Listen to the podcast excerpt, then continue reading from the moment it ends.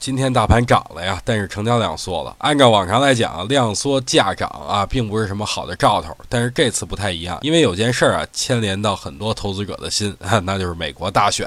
很多资金啊，肯定会等消息明确以后才开始动手，所以离大选越来越近，成交量低迷也是情理当中。呃，现在广为流传的说法就是，如果希拉里上任，全球股市都会大涨；如果特朗普上任啊，这个全球股市都会大跌，唯独黄金会逆势上涨，因为险。资金最青睐的还是黄金吧？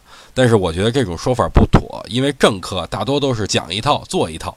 今天的行情用四个字来形容的，那就是眉飞色舞。主要是因为期货那块焦煤焦炭啊再创新高，螺纹钢啊也是创出了近一年以来的新高啊。如此疯狂的走势，A 股这边肯定也会跟随涨一涨。